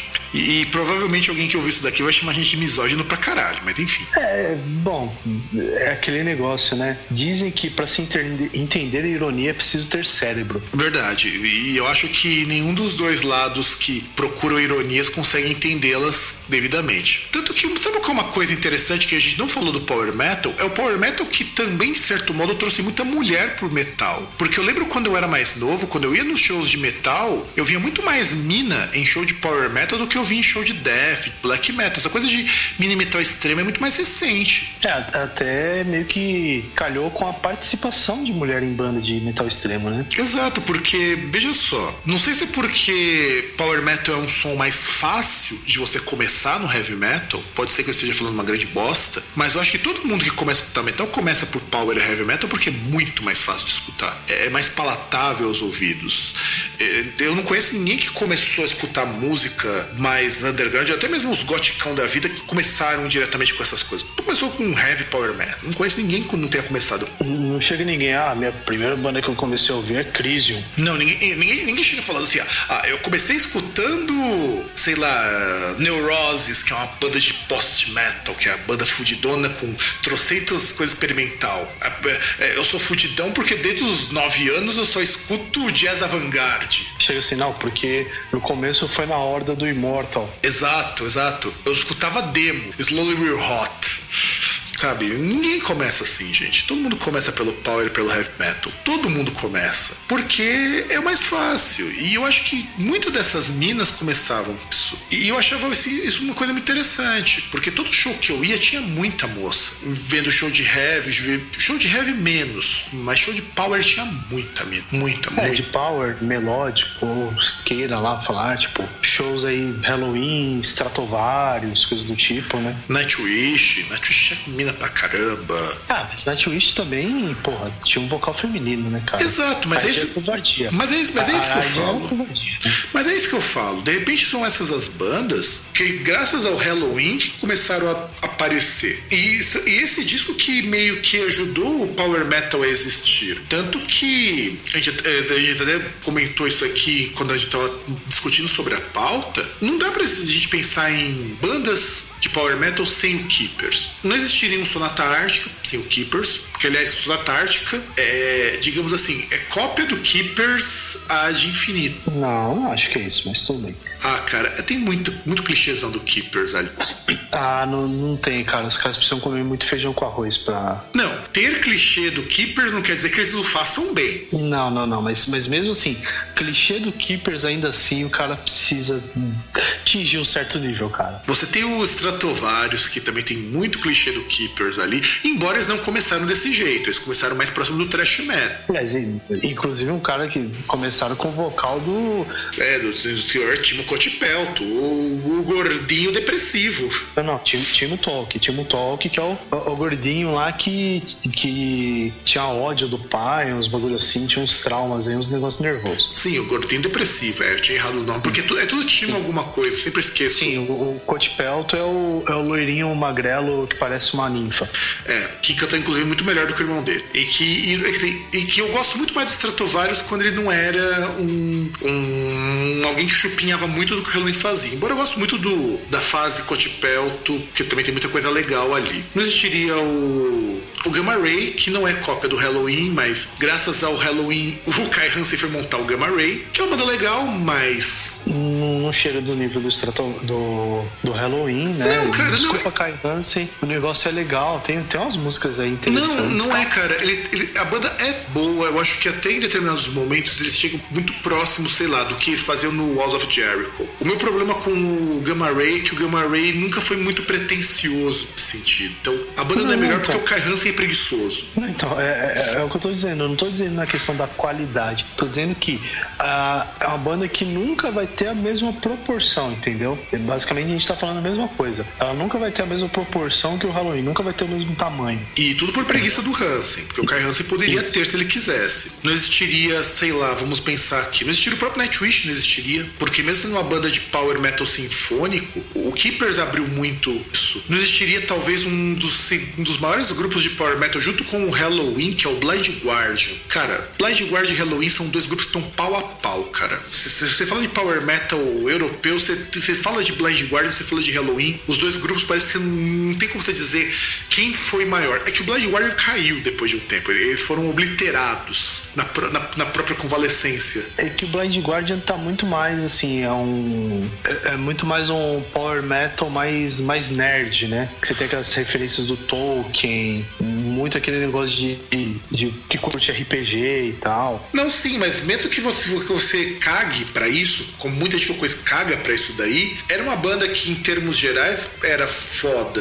É que eles caíram porque não tem mais estrutura de um Halloween, né, cara? Mas você pega o Você pega o Nightfall in Middle Earth, são dois discos muito bons, estão assim no mesmo patamar dos grandes discos de power metal. Então não tenho o que dizer do Blood Guardian, mas não existiria um Blood Guardian sem o Halloween também. Isso é fato comprovado. Não existiria um Blood Guardian sem... mesmo que hoje o Blood Guardian não sejam lá aquelas coisas. Quem mais que não existiria, César? Que, que foi influenciado pra caramba por esses discos. Ah, cara, eu ia toda uma cena de bandas médias da Europa. E aí entra tudo isso aí que a gente citou e mais bandas. Porque assim, a gente citou um monte de banda aí que são bandas de médio porte. De médio para grande, né? Bandas de médio não, grande. Não, de médio, de médio porte eu digo assim, não são bandas do, porte de um, de um Iron Maiden, do Metallica, entendeu? Não são bandas desse tipo, não são bandas que tocam em, em cinco, seis continentes, entendeu? Só Nightwish, que é uma banda do mesmo porte do Iron Maiden, por incrível que pareça, cara. É, não, então, tudo bem, mas aí por outros fatores. Mas o, o, que, eu, o que eu digo assim é o seguinte, é, são bandas que, por mais que tenha isso, são bandas que de médio para grande, mas não são grande, grande, entendeu? Sim, é sim. de médio para grande. Fala de médio- Nightwish é de médio para grande. É de médio... Não, é uma banda grande já, cara. É uma banda grande. Pro, pro, pro cara que consegue gastar um milhão de dólares na gravação de um disco, é uma banda grande, cara. Não é uma banda pequena. Nem uma banda média. Não, não, não, não, mas não, não, não. É é que eu tô falando assim, de médio, questão assim, você vai medir questão de popularidade, influência, coisas do tipo. Você vai fazer toda um, um- um- uma captação nisso. Mas, tipo, Nightwish não é uma pedra fundamental no heavy metal. O Iron Maiden é, o Halloween é, entendeu? Coisas do tipo. Ainda não, não falamos muito de. Ainda não temos aí, tipo, bandas influenciadas pelo Nightwish, entendeu? Tem. Bandas consolidadas, tipo, bandas Tem, consolidadas. cara, tem coisa pra, tem pra caralho, meu. Tem, é que eu entendo o seu ponto. Eu entendo, você não tem ainda um legado grande como o do Iron Maiden. Eu concordo. Mas se você tem banda influenciada por Nightwish, tem banda para caralho. Ter banda para caralho pode ter, mas enfim. Você tem o Epica, cara. Você quer banda com mais consolidada que o Epica. E aquilo é influenciado pelo Nightwish. Mas o Epic é um E aí, o Nightwish é banda grande já, cara. É- Mas, mas o Epic é um negócio questionável. Não, ele é questionável, concordo, mas é influenciado. Muito influenciado. Porque, por exemplo, é aquele negócio, você pega um Iron Maiden. A, a gente já falou, o Halloween é influenciado pelo Iron Maiden. Sim. Agora, se você querer falar, ah, porque o Epic é influenciado pelo Nightwish, porra, são grandezas totalmente diferentes. Sim, mas, mas, mas é a mesma Não, então, ideia. mas, mas o que eu tô. Não, então, mas, mas, mas o, que eu tô, o que eu tô querendo dizer, até porque eu falei do Nightwish e tal, de banda média, é que é, o Nightwish ele faz parte de uma cena, assim, de uma leva de bandas, por exemplo, bandas que, mesmo em estágio de médio, que faziam turnês fora do continente europeu. É, é que na verdade o Nightwish é uma banda que cresceu demais, cara. É uma banda gigante. Não, não, tudo bem, mas, mas por exemplo, você pega um, um Sonata Ártica da vida, ah, Sim, você sim. pega mesmo um, um Stratovarius, tipo, são várias bandas assim que também nisso o, o Halloween influenciou. O Halloween ele puxou um pouco assim do, da visão do, do mundo pra Europa. Eu, eu até me arrisco a dizer que sem o Halloween não existiria, por exemplo, bandas como Children of Bodom. Sim. Porque muito dessa parte melódica do Children of Bodom é derivada do Halloween. É, o que eles fizeram foi colocar um vocal de death metal ali. Mas muitas dessas bases, e claro, o Children of Bodom, o Alex Lyon tem uma influência de música neoclássica fodida. Pena que depois ele cagou no pau, mas paciência, paciência. O Inflames mesmo tem muito disso também. Embora eu goste muito do Inflames na fase atual, você é bem questionável, questionável. Então você tem muito. O Halloween, inclusive, ele abriu muitas portas pro metal europeu também, porque o Scorpions não abria porta pra ninguém. Isso que eu acho mais foda. Ninguém queria saber de metal europeu, porque Scorpions não é uma banda de metal. O Scorpions é uma banda de hard rock, que é uma banda de hard rock daquelas bem decadentes, sabe? O pessoal lembrava de dúzia de balada e acabou. Não, e, e o pior é que assim, você pega na Alemanha mesmo, você não tem nenhum, assim, nenhum paralelo, assim, nenhuma banda similar ao, ao Scorpions, né? Você vai ter bandas no Reino Unido, em, em outros países. Agora o Halloween não. Foram várias bandas que foram pegando e, e, e- e tomando da mesma influência, né? Foram influenciadas por eles. É, e foram aí, bebendo sim, daquela fonte. Sim, e aí a gente vai pegar, por exemplo, aqui no Brasil. Sem o Halloween não existiria o Angra, por exemplo. Sim. Não existiria o Angra. O Angra é um grande exemplo de o que, que o Power Metal pode acontecer. O Brasil, durante muito tempo, foi um celeiro de bandas de Power Metal e deve muito isso ao Halloween. É o Keepers, principalmente. Porque é o Keepers começou essa porra toda. E, e isso me leva também, cara, a uma das minhas maiores tristezas por que tinha que sair mais dois Keepers? É, mais dois Keepers? É? De um. Sim, cara, porque, olha só, pela discografia oficial, não, tem razão, acho que só saiu um Keepers mesmo, que é o Keepers. É, é, que, foi um, é que foi um duplo. É, eu tinha. Que é o Keepers of the Same Kiss the Legacy. Então, mas conta como dois, vai. São dois Keepers, um é um só. Duplo. Que é um duplo. Por que foi sair mais um Keepers, cara? Mas. Cara, é muito ruim esse Keepers, cara. Cara, o, o, pior é o seguinte, é que assim, tem músicas que são interessantes, são legaisinhas. Se você tirasse o título, colocasse um outro nome de disco e não fosse duplo, ele seria melhor. Olha, é que você é, é uma pessoa do bem, você consegue enxergar o lado bom disso. Eu não consigo, meu. É, eu não consigo, de verdade. É, nem a música com a Candice Night. Não, não, não, mas é, esse é um dos pontos ruins. a, música com ela, a música com ela é um dos pontos ruins. Esse é o ponto, entendeu? E, e sabe o que, que é pior?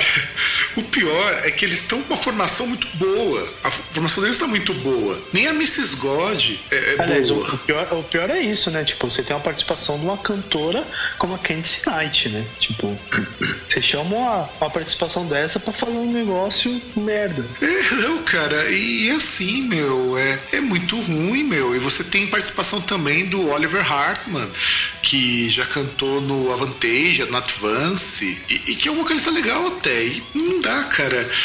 Eu não sei, assim, na moralzinha, o que que o Darius, o que que o Vaikat, que é o dono da banda, né, tinha na cabeça quando lançaram o Keepers de Legacy? Porque já tava bom o Keepers. Não precisava ser uma trilogia. Pois é, eu acho que viram Blade Guardian. Ah, os caras estão com esse negócio do Tolkien e tal. O Tolkien tem lá, tem sei lá quantos milhões de livros, né? A gente só tem dois Keepers. Acho que a gente tinha que aumentar, né? Não, sem contar o seguinte. Eu escutei a primeira vez que ele saiu, eu falei, eu até pensei em, assim, quando eu vi que ia lançar o Keepers de Legacy, eu já falei, então vai ser uma bosta. Primeiro porque ele veio depois do Habits Don't Come Easy que é um CD que eu até gosto, mas eu assumo que não é um disco bom. É.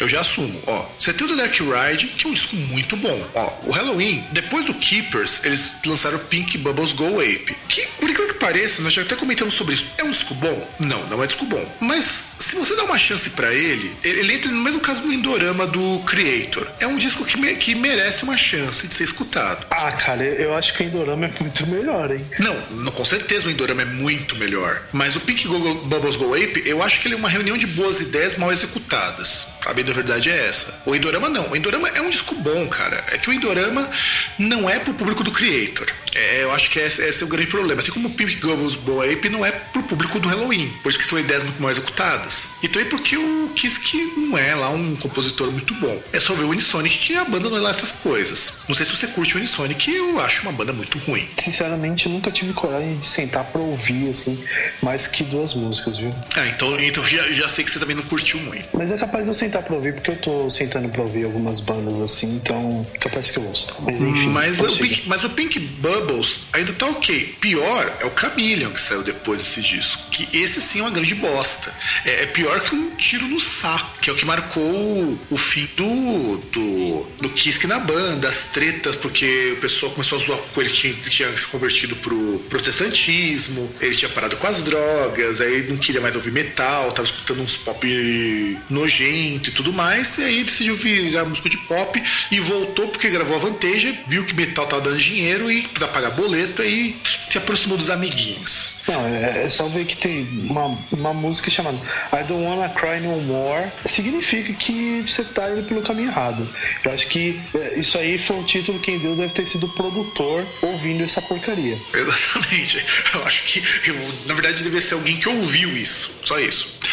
E aí, entra o Darius, ele lança o Matter of the Rings, que é um disco bom. Um disco de estreia de vocalista bom, novo, é um disco muito bom. Depois lança o Time of the Oath, que é um disco do caralho. Depois lança o Better Than Hulk. Muito fã não curte. Eu acho um disco do caralho. Tenho esse disco físico, ele é muito bom. Para mim, é um dos melhores com o Darius, porque é um disco muito cruzão, muito direto. E tem uma das melhores músicas do Halloween, que é I Can. Eu acho que quem não curte I Can não é boa pessoa, já digo isso, porque é uma das músicas mais legais deles, inclusive um dos clipes mais bestas que é o, o Darius andando de conversível, é muito tosco. é muito tosco, I can. É, é, essa aí é foda, até Laudate Dominum. Pô, Laudate Dominum cantado em latim, cara, é, é, muito legal. É muito legal. Mas tem o Dark Ride, que é um disco sombriozão. É um power metal sombrio, cara. Nunca ninguém fez um power metal sombriozão que nem eles. E foi um... e sem contar que E sem contar que antes disso eles lançaram Metal Jukebox, que merece citação pela escolha das músicas, né? Sim, a gente um dia precisa fazer um programa só pra comentar esse disco, talvez até um indica, só pra falar desse disco. A gente precisa falar. Aliás, a gente tem uma outra ideia sobre isso. Né? Depois a gente. Né? É. Tem uma ideia que engloba isso. E aí, depois disso, cara, foi só ladeira abaixo. Revs Don't Come Easy, Keepers of the Seven Keys Legacy, Gambling with the Devil, Seven Sinners, String Out to Hell e agora o My God Given Right que tá legalzinho. Só isso. O, que eu falo é o seguinte: o Halloween é uma banda que não precisa provar mais nada. Os dois Keepers já, já fazem por si só a história. Eu acho que a gente não precisa dizer o quão bom são esses discos para quem curte Power Metal, para quem curte Heavy Metal, para quem curte música. Se você não gosta de Power Metal, dá uma chance para esses discos. Você não precisa curtir Power Metal, mas dá uma chance para esses dois discos. Escuta do começo ao fim na ordem, de preferência. Você pode ter certeza que são muito bons no Spotify, tem eles em versão estendida, que eu já verifiquei, o que é melhor ainda porque tem umas, uns remixes, umas coisas diferentes que são muito legais. E o que você tem para dizer com relação a esses dois discos, César? Para quem ainda nunca não escutou, para quem é, não curte Power Metal? Ah, cara, eu queria lembrar das versões estendidas que você tem alguns B-sides que tem nessa época que são, porra, você tem Savage, por exemplo, né? Você tem umas músicas assim que são. Já vale por isso mesmo, né? Só, só por essas músicas. Mas ainda tem a questão dos dois discos, né? E assim, eles têm que ser ouvidos juntos, porque era para como eles foram concebidos. Porque. Ouve junto, ouve separado, ouve do jeito que você quiser, mas ouve. Porque faz parte daqueles discos que você precisa escutar. Eles são importantes, eles são legais, eles fazem parte de qualquer discoteca básica. A gente vai voltar nisso em outros discos que você precisa escutar porque vale a pena. Você não pode passar sem ter escutado Keepers 1 e 2. E vamos para leitura de comentários, César? Bora.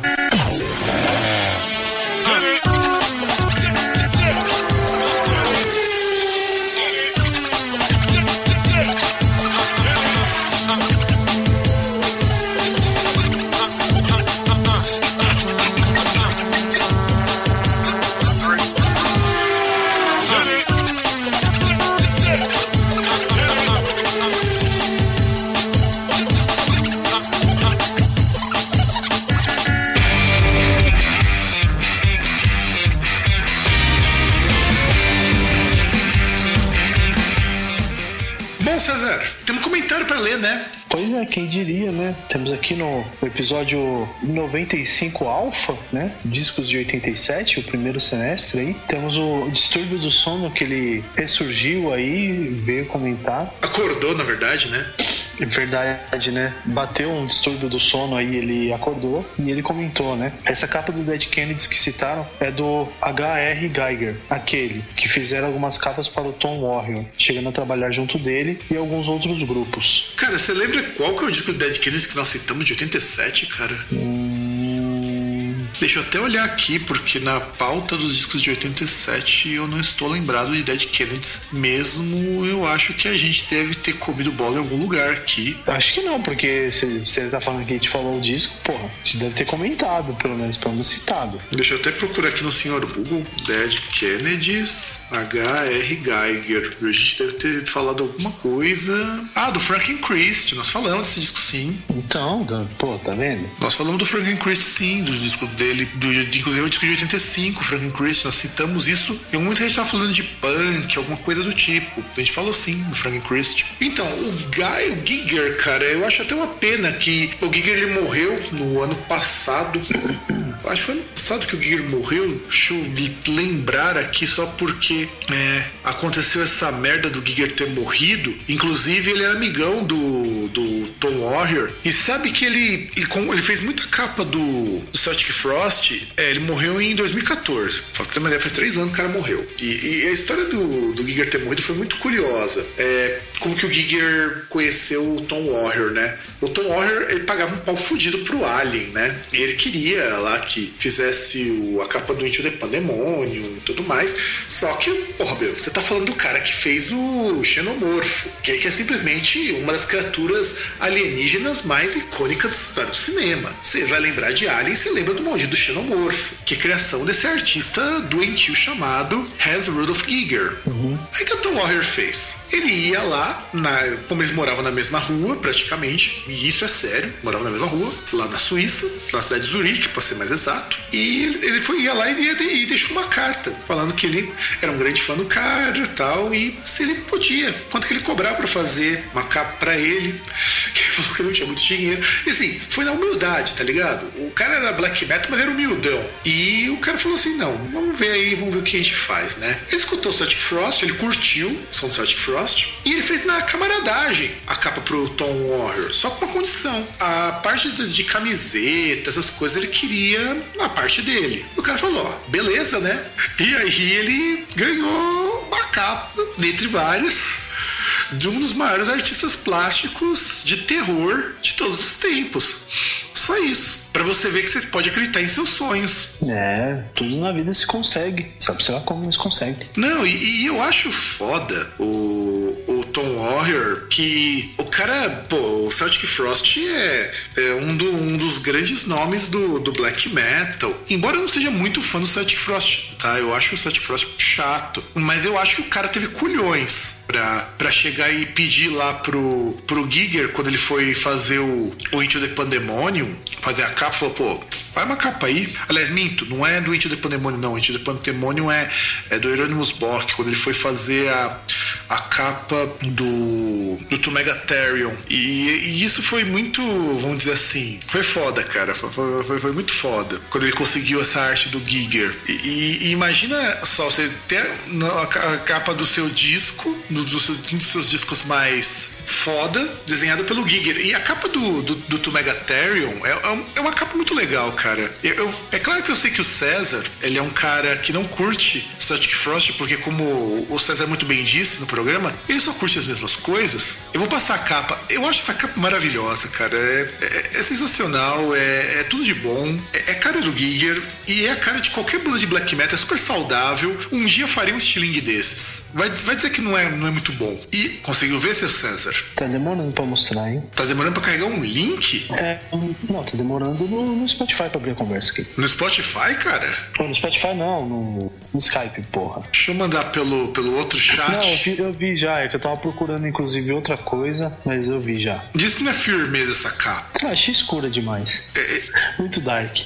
Pô, você tá falando muito dark falando do, do Giger, meu. Cara que fez o Xenomorph. Mas é, mas é muito style essa capa. E, e ele fez outras capas pro Tom Gabriel Warrior. Fez capa dos, de outros projetos dele, inclusive. E era trutão, trutão do Giger. E fez porque. Fez na camaradagem essa capa porque o cara não tinha dinheiro. Mas, pô, imagina. O Celtic Frost era a banda que tava no começo. Os cara, o cara tudo um, um bando de fudido. O cara era suíço, mas não era rico. É, imagino que.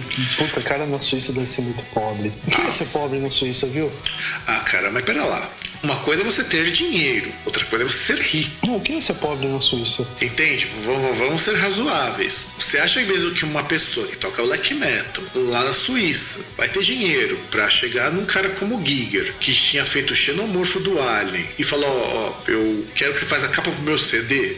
Não, não, não, não. Eu só, só chego no ponto que eu queria ser pobre na Suíça. Ponto. Sem complemento, só isso. É, pode ser também. Afinal de contas, o salário mínimo lá acho que é em torno de uns. É que convertendo para o nosso dinheiro, em torno de uns 3 mil reais. Eles queriam aumentar para 5 mil porque eles achavam que estava muito baixo.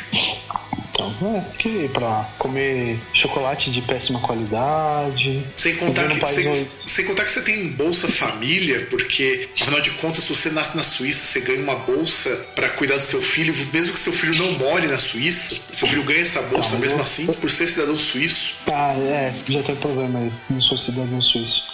Enfim, mas eu, eu queria ir pra lá pra comer chocolate de péssima qualidade, viver num país onde o povo é tudo mal educado, sabe? Pensei que você ia falar que você queria ir lá pra comer uma Suíça. Cara, eu acho que tá- isso tá implícito. A- a- a- até porque seria a forma de me manter no país, né? Eu não sei. Eu não sei se lá tem as mesmas regras de os países na União Europeia e nesses países assim não costuma ser de você casar e ficar, não, viu?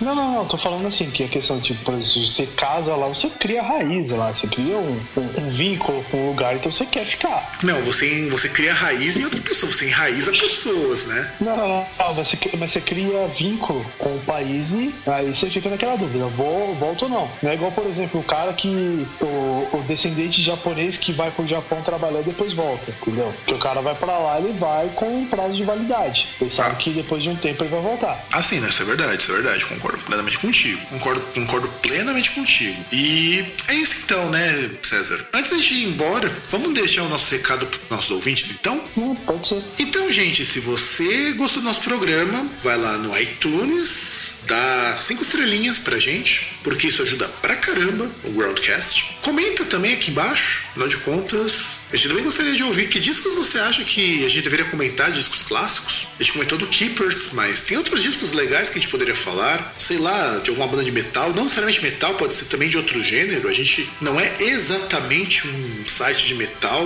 embora a gente comente bastante sobre o gênero. Vai que calha, sei lá, um disco do Michael Jackson, quem sabe? Faça sugestões pra gente variar. Sim, sim, com certeza. Vai, vai que você pega um disco tipo é, Vile do Cannibal Corpse. Ou o debut do, do grande guitar hero brasileiro, Chimbinha. Sim, ou você pega o maravilhoso, sensacional Pandora 101. Não, isso não, porque. Não, isso não, porque ninguém ouviu essa bosta. A gente tá falando, de- a gente tá falando de coisas que as pessoas pelo menos cagaram pra ouvir. Então. É, não, não, não, não, venha falar desse cara, que eu não vou falar o nome, depois a gente falar do nome do mestre Chimbinha. Verdade, verdade. Afinal de contas, a gente é, é um grande refutador que refuta numa escala jônica, né? É, ele. Dó, dó, ré, mi, fá, sol, lá, si, si. Assim, tá refutado. Ele refuta, ele refuta, mas ele não refuta em Fá maior. Exato. Em Fá sustenido. em Fá Ele não sustenido. refuta em Fá sustenido. Exatamente, não faz isso, porque, afinal de contas, ele resume toda a história da, da humanidade numa escala musical. É, é impressionante isso. Mas, enfim, a gente poderia, poderia falar de grandes clássicos do metal nacional. Sei lá, falar do Angels Cry, também é um grande marco metal nacional, um grande clássico. Ou como, por exemplo, a gente já falou do. Já falou do Roots, né? Não, não, não falamos do Roots. Era pra ter gravado no ano passado. Eu jurava que a gente tinha falado do Roots. Não, eu fui ali pra você que a gente precisava gravar do Roots, não, não gravamos. Não? Não, inclusive nós perdemos o timing dos 30 anos do Roots. Ah, não tem problema, isso aí foi de menos. Perdemos com, o- com, Max com, com Max e Igor Cavaleiro fazendo um turnê do Roots, a gente tem, tem tempo ainda. Eu acho que eles já terminaram, acho. Mas mesmo. Porque agora eu acho que o Igor voltou com o Mix Hell, lá com o projeto de música eletrônica dele. Que não é ruim, não, viu? Não é ruim, não. Mas é um ministry bem genericão. Que basicamente é a mesma coisa que você fala sempre que você fala desse projeto. Você sempre fala a mesma frase. Frase. Ah, é o Mixel. Não é ruim não, não é ruim não. É, é, é, fala sempre a mesma coisa. É, mas. Eu tenho dúvida se esse negócio não é ruim. Não, cara, que é o seguinte: o grande problema do Mix Hell é que o Mix Hell ele é um projeto de metal industrial com muitas aspas, que é uma piração do Igor que resolveu fazer uns trance meio maluco com heavy metal. Funciona? Funciona porque o cara sabe, sabe Rammstein? tocar. Hum, cara, não lembra Rammstein. Isso que é uma coisa interessante, não lembra. Mas é pior. Cara, não dá pra dizer que é pior. É, não sei, é diferente. É diferente disso. Lembra mais o Ministry nesse, nessa pegada. O Ministry, é, Nine Nails, lembra um pouco nessa pegada, só que mais violento, sabe? Acho que o mais próximo. Violento já é legal. Violento é legal. E agora você viu com uma coisa nova, é mais violento. Ó. Isso é legal. Assim, o mais parecido talvez seria tipo Peace Shifter, só que mais eletrônico. Peace Shifter, Pussifier, essas coisas assim, é mais parecido com isso. Acho que o Peace Shifter lembra muito, lembra muito Nine Inch Nails, só que mais só ouviu uma música só. só que mais Uma trilha eletrônico. sonora de um jogo. Então, tem muito cara de trilha sonora de jogo. Isso, na minha opinião, tem muita cara de trilha sonora de jogo. Por isso que eu falo que não é ruim. Só que para quem tá acostumado a escutar desse tipo de som, como é o meu caso, não é algo que tenha muito destaque. Hell. Não é o tipo de coisa que eu vou dizer, nossa, que banda maravilhosa, não sei o quê. Não é. Mas é um projeto, assim, vale a pena dar uma escutada. Você provavelmente vai achar uma bosta. Eu já, já falo isso pra vocês, vai achar uma grande porcaria. Mixel, eu já estou te adiantando isso. Que você vai achar provavelmente uma grande bosta. Mas escute mesmo assim. Porque eu, eu acho que o Mixel vale uma ouvida.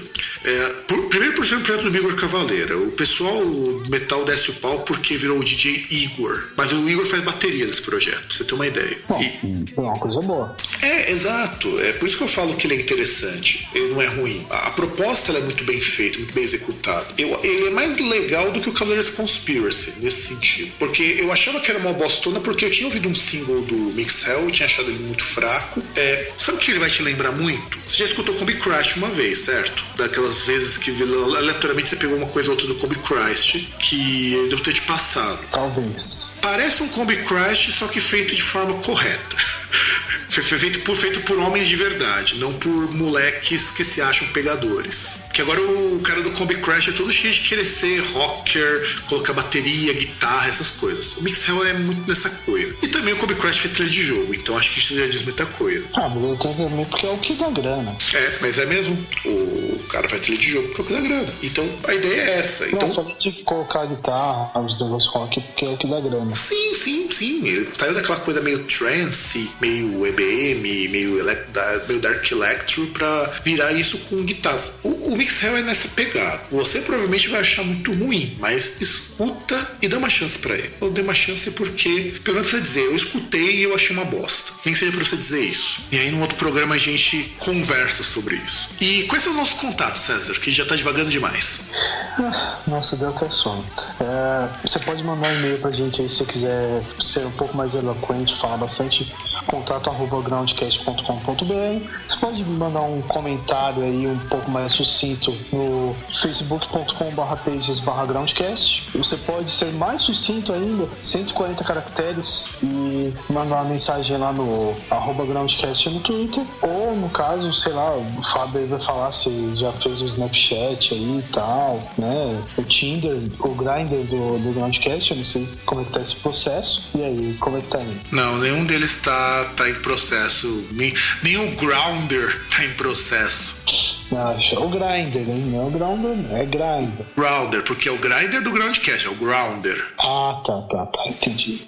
Entendi. Porque é o Grinder pro pessoal sujo, né? Exatamente, é o Grounder. Sujo de, sujo de terra, um bagulho bem, bem estilo. É um pessoal, é um pessoal. É na verdade, é pra, né? na verdade é pra juntar o pessoal que escuta Mersbow. Então é bem underground, sabe? É. Pessoal, que, pessoal que escuta uns noise chafurdado na lama. Uhum. Então, é Com bem... os parças. Isso, com os parça. Mas só, na camara... mas, só, mas só na camaradagem, porque Sim, se escutar. Sem viadagem. sem viadagem, porque escutar noise junto com os parça não é viadagem. Exatamente. Mesmo que enquanto esteja ouvindo noise, esteja um pegando no pipi do outro. Não, não, não. Não, não, dá pra, não dá pra fazer isso daí, porque vai estar fazendo noise também. Não, justamente, é uma obra colaborativa. Sim, é um collab. É importante que o noise Sim. também seja colaborativo. Cada um vai estar fazendo o seu noise em conjunto com o outro. Não, não, não, não no conjunto do outro, porque não dá muito certo. A não ser que você seja japonês. Aí você pode fazer. Ah, mas dá pra fazer também, ué. Não, não. Por não, preconceito. Não, não, é porque japonês é um caso à parte, porque eles são especialistas nisso. Existem casos como, por exemplo, um, cara, um carinha especial chamado Juntaro, que ele conhece muito bem esse processo. Os, os parça do são, são, são mestres nisso. Ainda mais se juntar aspirador de pó e um gordinho que bate punheta, vocês vão entender o processo. Não, não, não tendo esses elementos, cada um faz o seu. Ah, não sei. Esse negócio do it yourself é muito individualista, mas enfim. Exatamente. É muito individualista, muito nihilista e, e muito. E muito, muito também. É, muito, muito chega porque o pessoal já tá cansado. Assim como nós também estamos cansados, então até semana que vem, gente. Um grande abraço a todos e tchau!